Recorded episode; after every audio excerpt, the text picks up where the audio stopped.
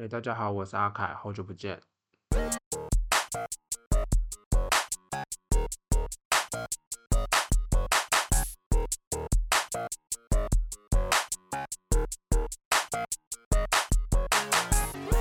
这次是第二集，从上次录音放上去，大概过了一两年了吧。上次录音的时间是二零二零年六月七号，现在是二零二二年二月一号录音。那放上去给大家听的时候，应该是二月一号晚上或二号，看我紧急的状况。那隔了一两年没有录音的原因，其实是因为它不是一件非录不可的事情，虽然是兴趣，自己也蛮有。想法的，但在录音的过程或者是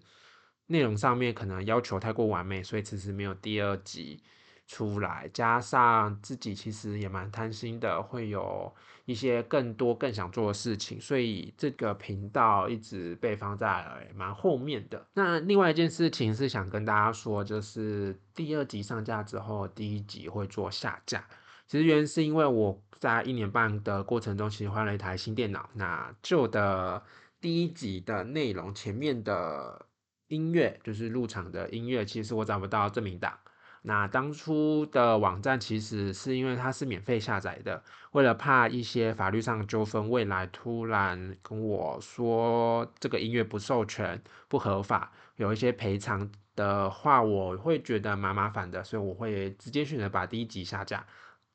那会不会有第三集是不一定，也希望今天的这一集大家是用一个比较稀松平常，可能没事做，然后想听听别人讲话的话，你可以放着继续听。那其实大家看标题就知道，今天其实要讲的是一些看身心科的一些经验。那为什么会去看身心科呢？其实是因为最近的状况，最近在工作上面其实很容易有注意力不集中跟玻璃心的状况。明明就是在做 A A 工作，我却觉得很多声音，然后没办法好好的把 A 工作完成，然后脑子会转很多待会要做的 B C D E F G 的工作，然后这些工作里面可能发生状况不好的事情。别人的眼光、别人的想法都可能在脑中一直转，就是很多声音，所以没办法集中做很多工作。所以加上接受了新的工作的话，自己会蛮焦虑的，然后会有很多不好的想法、情况。也因为这样，很容易害怕别人的眼光，做事也容易畏畏缩缩，容易抱怨，没有自信。更因为这样，所以其实只要有一点点的不开心，或是跟别的部门的人员发生了一些小冲突，都会无限的放大，然后觉得都是自己的错。也因为这样，所以害怕被别人讨厌，觉得自己其实可能没有想象中这么好，却又没办法接受没这么好的自己。自己一个人的时候，像是下班回家，或者是自己一个人在外面吃饭的时候，会突然想要大叫或骂脏话，你会觉得心情闷闷的，很低潮，然后也会因为这样回想了一些今天的工作或者是生活状况之后，会无限放大那些其实别人没那么在意的小缺点。也因为这样，所以情绪起伏上面很容易高高低低，对别人的小措施或者是别人的摩擦会感到不耐烦，更容易生气。不论是对老板、主管，或是对自己，都会有这些状况。那这样的状况，其实从大学的过程中，一直到毕业，然后到像出工作六七八年了吧，其实一直陆陆续都有。但过程中，其实也有看了两三次的神心科。那会陆陆续续看的原因，其实是因为可能觉得这不是一个很严重的问题，所以看一两次就停下来。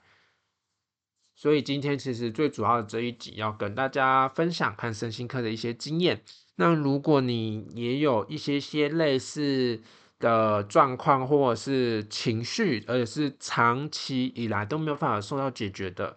我也会建议你，除了上网 Google 问大婶之外，其实也可以去跟身心科的人接触，聊聊天，然后确认一下自己的原因，或许你会有更好的帮助，也可以解决这样的状况。那在聊这次第三次踏入身心科之前呢，其实还是要跟大家分享一下，就是前面前两次的经验。第一次的话，其实是刚出社会当兵完没多久吧，大概是三四年后，有点忘记了。然后那次其实也是可以挂健保的身心科。那那个那间身心科其实离我家大概也要骑车半小时。那因为其实当时家的附近没有比较好的诊所。或者是比较适合自己的诊所，所以就看了网络上推荐，就决定那一间。那我们先以下称为 A 诊所。那 A 诊所的部分呢，其实它的环境或者是医师其实都没有任何的问题。那其实，在第一次的就诊经验上面，其实是第一次看入身心科，所以是蛮紧张的。那其实还好，护士或者医生们其实都蛮温柔的。唯一就是后续决定没有继续看的原因，其实是因为人太多。有时候我可能预约八点的诊，但实际上看到我可能是九点半、十点，所以我一个半小时卡在那边。那我也不太确定说当下什么时候轮到我，我也不能离开，那我可能只能等。那等的过程中，可能又觉得有点没有事做。卡在那边，可能所以我的个性又不喜欢，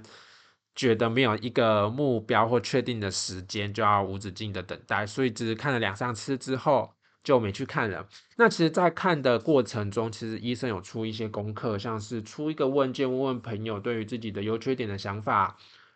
哦，或者是当情绪不好的时候，记录这些情绪不好的内容，然后去分析说自己的原因是什么，而进而去做改善的一些功课。那我有照做，确实是有缓解一些些对别人看自己的一些角度，但后来没有去看的原因，像刚刚提到的，就是有时候等太久之外，其实另外一个原因是觉得说，可能过一阵子就好了，或是好好休息就会好起来了。这些想法，毕竟当时的低潮跟现在低潮，其实。没有太大的差异性，就是可能会觉得就是闷闷的，情绪没有很稳。那可能因为太累了，可所以做任何事情都没有干劲，没有热忱这些状况跟事情，所以有想说那就要休息一阵子，或许就不用看了。后来又过了一两年之后，发现事情没有这么简单，也不是睡一个觉就好起来了。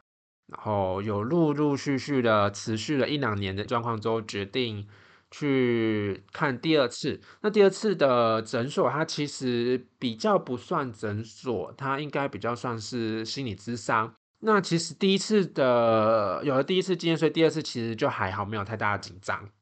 所以去看了之后，其实他有些问一些问题，了解一些状况。之后呢，其实是也有安排要做回诊的。那其实第二次的状况其实有跟第一次比较不一样。第一次有挂肩吧，第二次其实是算自费，心理咨商大概都是自费的吧。目前好像查的费用上面好像没有可以健保给付的。如果有，他也可以分享给我，或许在后面几集也可以分享给其他有需要的朋友们。哦，对了，我住台中，所以。如果你有的资讯建议也是台中的，或许会比较有帮助。毕竟没办法每次看身心科都去台北或者是高雄吧，这样真的是太舟车劳顿了，应该会有蛮多阻力的。所以如果你有台中比较推荐或者是你看过的一些经验的话，其实都可以分享给我。或许在后面有机会录三四五六七八集的时候，可以再分享给更多的人，那让他们可以。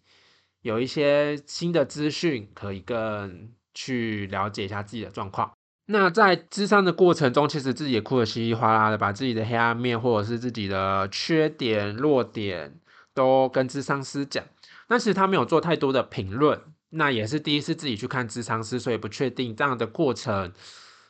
是怎样。然后，因为毕竟第一次挂的是就是医生出功课给你，他也没有跟你聊太多的天，只是针对每一次功课的结果去做分析。那第二次其实没有继续后续智商的原因，是因为当时其实自己是刚转换工作，那所以收入也没有很稳定，也没有，也不是一个可能工作很久的人的薪水，所以其实，在薪水上面加上又要付保险或者是一些生活所需的话，所以其实每一次的智商费用大概记得印象中第一次是两千块，后续可能会是两千五。或是一千五吧，有点忘记是越高还是越低了。但是他建议我一个月要去看两到三次，所以假设以三次来说，每次一千五也要四千五百块，对自己来讲确实是一个负担。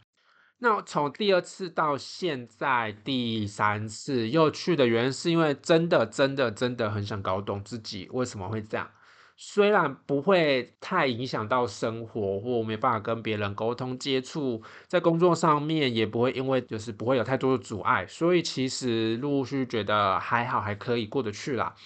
但后来又去第三次的真的目的是因为想要搞懂这样状况是正常的吗？还是其实是是现在的人都会有这样状况？是我自己出发的管道不对，都没有运动，然后也没有想要跟别人说，有点像是慢性低潮的状况，所以就是又决定了去看第三次。其实，在第三次这间，其实我觉得看就诊就是看医生的。选择啊，或者是身心科的需要长期就诊的一些事情来说的话，所以其实我这次挑的就是蛮有规划性的。第一就是可能会先看网络评价嘛，就是 Google 网络评价是第一个自己会推荐的。第二个就是这次还是是以鉴宝为主。那这间诊所的好处其实是它除了鉴宝之外，其实它也可以安排心理咨商。所以它其实会有些一个先前的评估之后，再决定能要需不需要咨商。所以其实我觉得是可以有选择的，不像前两间可能就是单纯的鉴保或者是单纯的心理咨商，就是只有比较单向的。它可以依照你的状况去跟你的经济能力去选择你需要的疗程跟适合你的疗程。那再来就是因为这家诊所离我家其实大概就是蛮近的，所以其实走路五到十分钟也可以到。所以其实就少了蛮多借口，说不想去，可能下一天不想去，或者是离家太远不想去，今天工作很累不想去，所以这些的原因其实都可以排除。所以其实如果你有相对应的需求的话，你也可以先从自己家附近的诊所看看有没有，因为这样其实可以减少你的一些借口，可以让你在就诊的前面那一。步可以跨得更出去，不会有太多阻碍。其实有做一些功课，也可能身心科的疗程不会是一两次就会好，可能是需要长期跟医生去做接触、吃药的。那如果其实离家太远又不方便的话，其实很容易，我觉得我自己啦，可能很容易会有断药，或者是就这样算了的状况。所以其实这次找的过程中，真的是以家附近。为主开始拓点，慢慢去找。那这间的话，其实是第三间的嘛。那其实这次的体验跟前两次比较不同，是因为前两次没有等待的过程，那第三次其实有。原因是因为我当天其实还是要上班的，我预约的是上班日，就是礼拜四的早上。但是他们其实是九点开门，那因为离我家太近，我没有，我想说走过去差不多吧，应该不会这么准点开。没错，他们就是准点开，九点才开门，这是超准点的。那他们那边比较特别的经验，原因是因为其实在诊所上面，他们会，他们其实就是叉叉诊所，然后身心科、焦虑、失眠、忧郁、自律神经失调，就把一些症状放在外面。那对我来讲，其实，在等待过程中，一开始没有特别想些什么，觉得说应该还好吧，就是等一下。后来发现越来越不对劲，就想说在人潮汹涌的上班日，然后车人来人往，然后我也是在人行道上面等，所以有蛮多要去赶去上班的人，公车站牌也在附近。所以其实就蛮多人的，那一个人在身心科诊所底下等，我觉得是一个蛮奇特的经验。我觉得看身心科跟看一般感冒或者是针灸中医不舒服的差异性是，大家会觉得身体上的不舒服会理所当然，但是很少人会觉得心理上的不舒服是理所当然。我说的理所当然，其实差异性在去看医生的理所当然。他会觉得身体的不舒服，可能会是就是正常的去看医生，然后吃个药就没什么事，大家都这样。但当你身体的不舒服去看医生的时候，觉得你大题小诶小题大做，然后可能在其他人眼里，可能就是会觉得被贴上一些情绪不好的标签。那其实就觉得其实心里的不舒服，其实应该也是正常的，身体都会生病了，那心里难道不会累吗？所以，当你需要去看身心科的时候，或者是你有这个想法的时候，所以其实你也不用太担心。好不容易跨出那一步的时候，其实你就有蛮有勇气的了。对我来讲，我觉得这是一个需要挣扎的过程吧，因为你真的不确定心里的不舒服、跟低潮或情绪低落这些，是不是真的是需要看医生的？会不会太奇怪？或者是被贴上一些可能自己不太喜欢的标签，又从 Google 搜寻引擎职业病 Google 大神那边查了一些，就觉得其实好像还好，不需要看吧。但这些症状又没有办法透过别人的分享或者是一些经验得到解答，而很困惑。诸如此类的种种原因，可能会变成去看身心科的一些阻碍。所以我觉得，如果你真的有长期的不舒服或者是不开心，你可以去试试看，就是你可以用你的方式，可能可以约很早的诊，或者是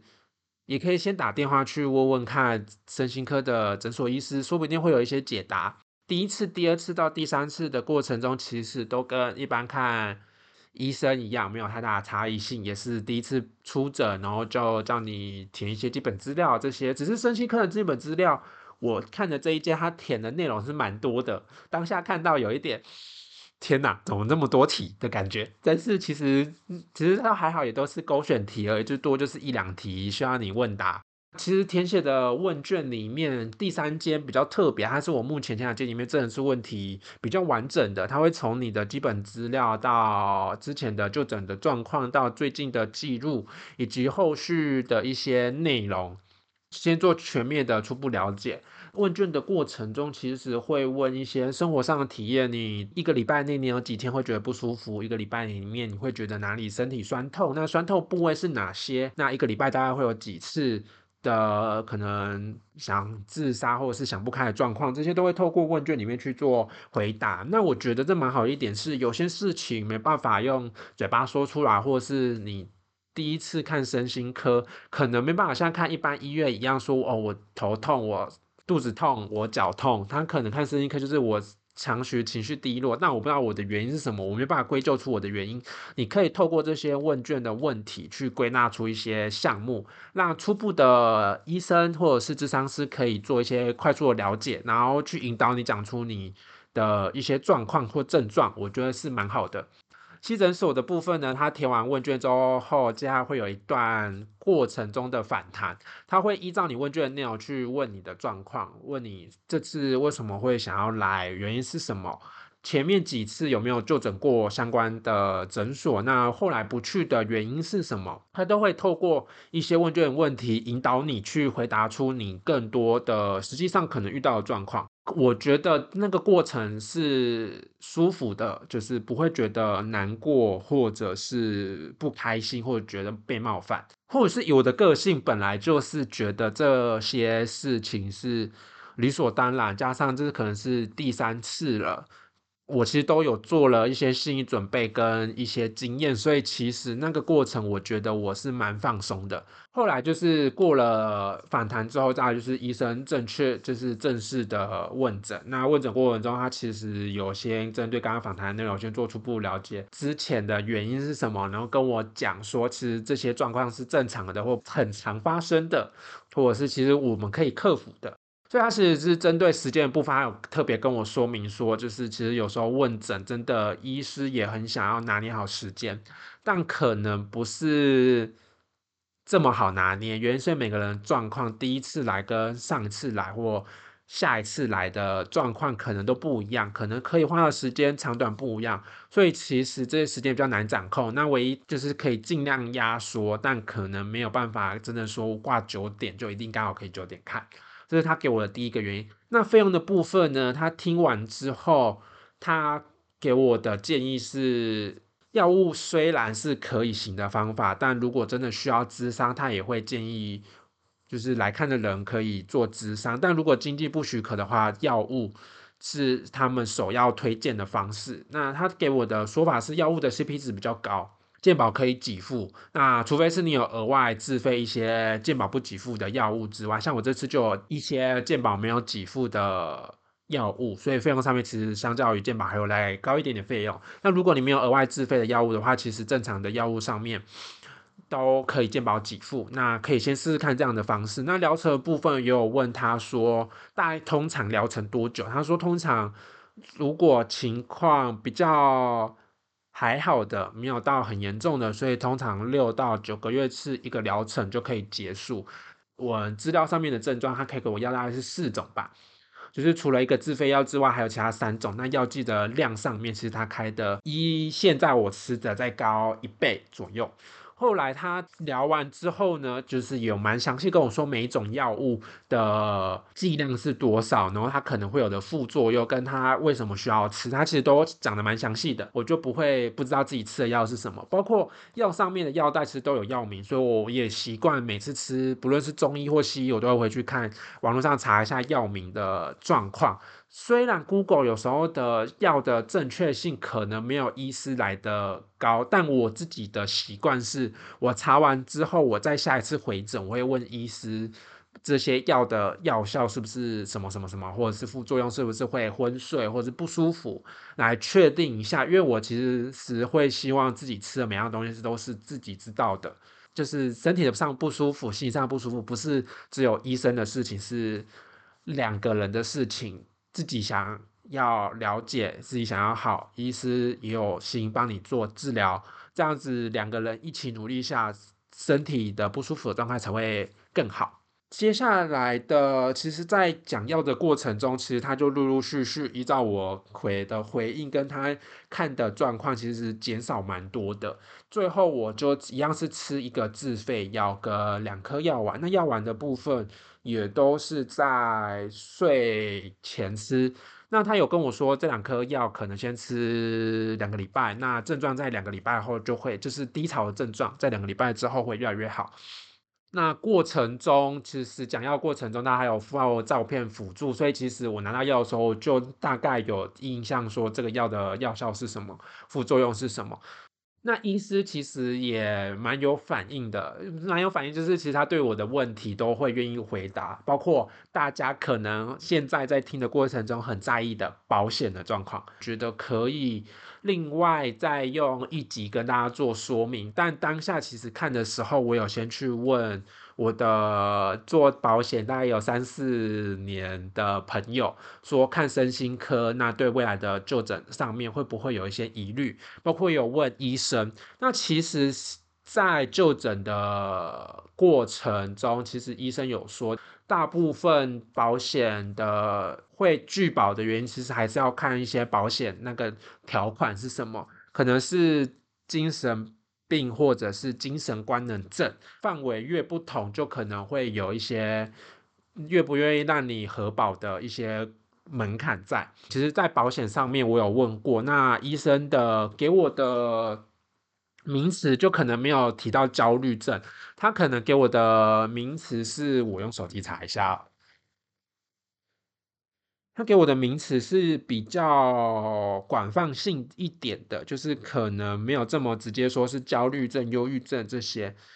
如果大家想要查，就是以往过就诊的时候，那病状的名称是什么？我觉得可以去下载政府有做一个健保快易通，它里面会有一个是健康存折吧，大概就是可以去查说你的。过往就诊的原因就是病因是什么，它会打在上面。那在健保快一通下面会有一个健康存折，里面就会有一个就医总览，它会告知你最近就医的门诊是医院是哪些，然后病因是什么，它都会写在里面。那其实，在有查了一些保险上面的条款上，就是可能还是会有疑虑，可能没办法核保，但是它就不会明确的被分类在哪一个类别。然后，如果你是现在已经有旧保的人的话，其实你的保险已经在年轻的时候已经买的算齐全的话，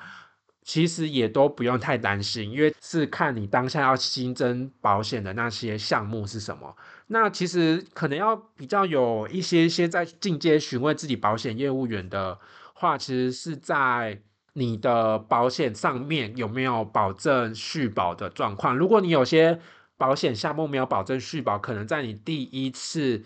发生了意外或者是生病需要保险的时候。可能有神经科的记录，就可能会因为这些记录上面的病因拒绝甚后续让你继续保相关的医疗险或是意外险，这些其实就是太深入了。我觉得可能如果有机会的话，可以跟那个朋友一起开另外一集去做说明。如果你是因为保险的原因不去救保的话，我觉得会有。一点可惜嘛？我觉得也不能这样讲，就是我觉得没有不对，本来每个人都有自己更好的选择，也会比较担心，因为保险的原因，那你觉得不去真心生就诊保险这件事情，确实是可以在急需的时候给予自己在医疗上面或者是意外上面有更好的保障，但也如果因为这样不去。就诊的话，我觉得反而是本末倒置，所以我会希望你，如果真的有保险疑虑的话，可以先去跟保险自己的保险业务员去做询问，或者是如果你是愿意做功课的话，你可以把你想要保险的内容去上网查它相关核保的项目跟拒保的内容是什么，有没有保证续保这些，去翻出来做一些功课。然后，或者是自己看不懂，也可以去问保险业务员去做分析。我觉得，只要是有经验跟有心的保险业务员，都愿意跟你去分析这些项目的。接下来就是当天晚上吃药。当天晚上吃药的时候，我其实。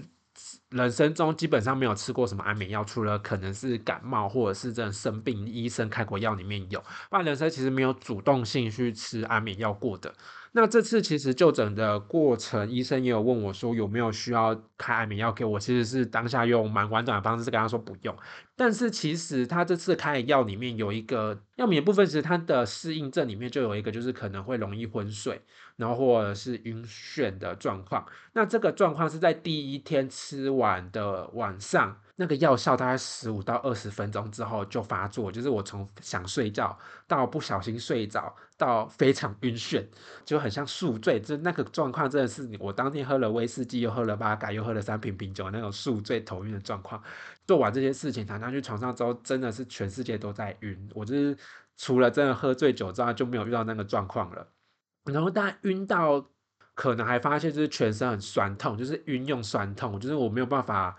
好好的睡觉，这是第一天吃完药的状况。然后第二天早上起来也很晕，但那个晕不是第一天晚上这么的天旋地转，全世界都在转状况，大概是中午之后才比较缓解一点点。第一天吃药状况我就。就是有点闹，我觉得也没有不好。他们有说，如果有任何用药上面或者是情绪上面问题，可以用赖问他们。我觉得也是一个蛮好的沟通过程，就可以比较轻松，就真的是可能不用看到人就可以放下很多戒心。然后用药完之后的这六天体验下来，其实在情绪上面。可能以前都有比较低潮，那用药这六天之后，它可能比以前是一般水准线上面低三个位阶，然后最近用完第六天可能是低两个位阶到一个位阶，然后如果有以前可能是焦虑或者是不开心，或者是突然想大叫骂脏话的状况，可能会突然。突破上去高，以前是可能是高到三个位阶，那现在可能是高一个位阶或零点五。吃药之后的情绪上面确实会比较平稳。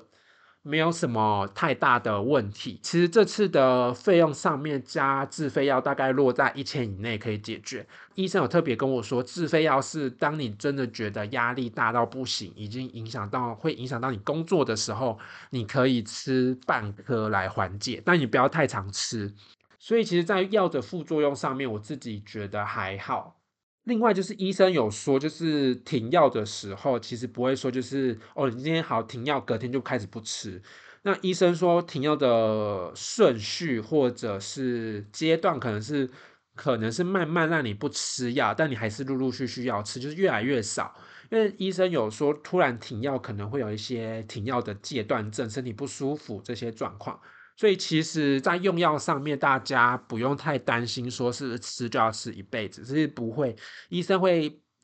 依照你的情况，让你慢慢的减少药剂跟药量，让你慢慢适应没有药的状况。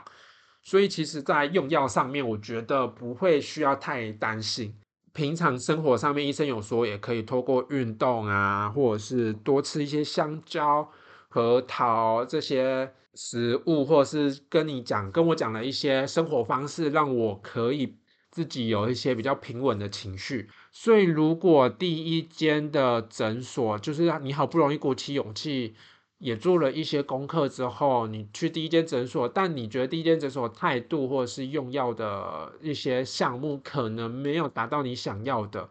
成果的话，我建议可以。不要这么快灰心，你可以去换一间试试看。有的时候可能可以，第一间你真的觉得过程中让你更不舒服、更更不开心的话，你可以试着去看看其他间，说不定有一间诊所的方式是适合你的。毕竟每一间的医生受过的训练或者是经验不一样，一定有一间。医院的医师是适合你的，而且是你觉得可以接受的方式。我觉得不要第太快灰心，是想要跟大家说明的。而且你也可以在第一次之后过的第二次、第三次经验里面，有了一些想法之后，说不定你在找诊所上面可以更快的知道原因。那其实有思考过一个问题，就是我觉得我的目前想需要看医。就是需要去看身心科的部分，其实是因为我目前的症状是还 OK 的，可以蛮理智的、理性的、跟冷静的去面对这些事情跟情绪，然后去找一些解决办法，然后甚至还可以现在坐在这边录音，跟大家分享我目前自己的状况。那如果其实这些情况不适合、不适用你。可能你目前听下来，你其实连去做功课的或者是尝试的力气都没有。或许在后面几集，或是有一天，我可以有机会跟这些医师，或者是自己有机会有更多想法可以分享给你，也说不定。因为我没有办法去。跟你说我没有经历过这些事情，但却跟你说我能体谅你，也懂你。我觉得这样太过矫情，因为我是真的没有体验过这件事情，我没有办法凭空跟你说这些事情的情绪跟你应该怎么做。但是希望你听到这集之后，你会有一点点的动力，或者是有一点点的。小小的开心，觉得说，其实这世界上不是只有你一个人孤单的，或者是只有你有这样的状况，不论是真是浅，其实你都不是一个人的，哦，还是还是会有很多人愿意陪着你。那如果你是身边有这样情况的朋友、伙伴、同事，你也可以。跟他分享一下你们听完这集的看法跟想法，跟他说可以尝试看看，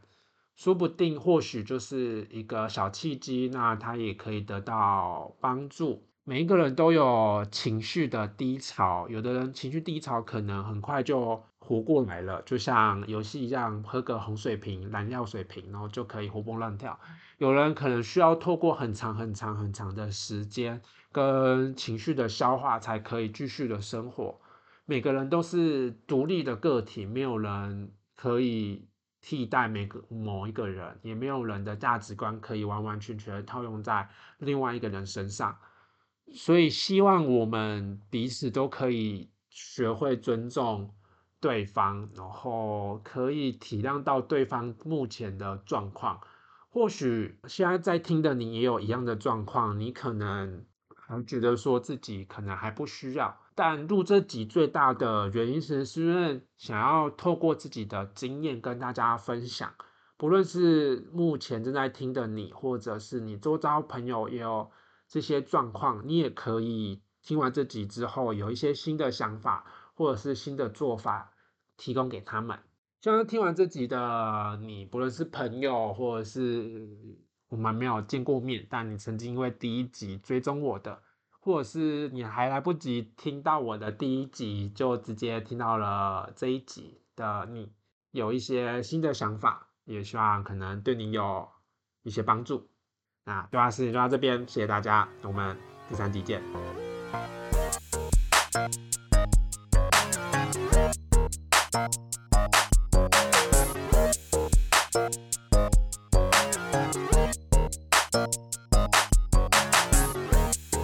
Thank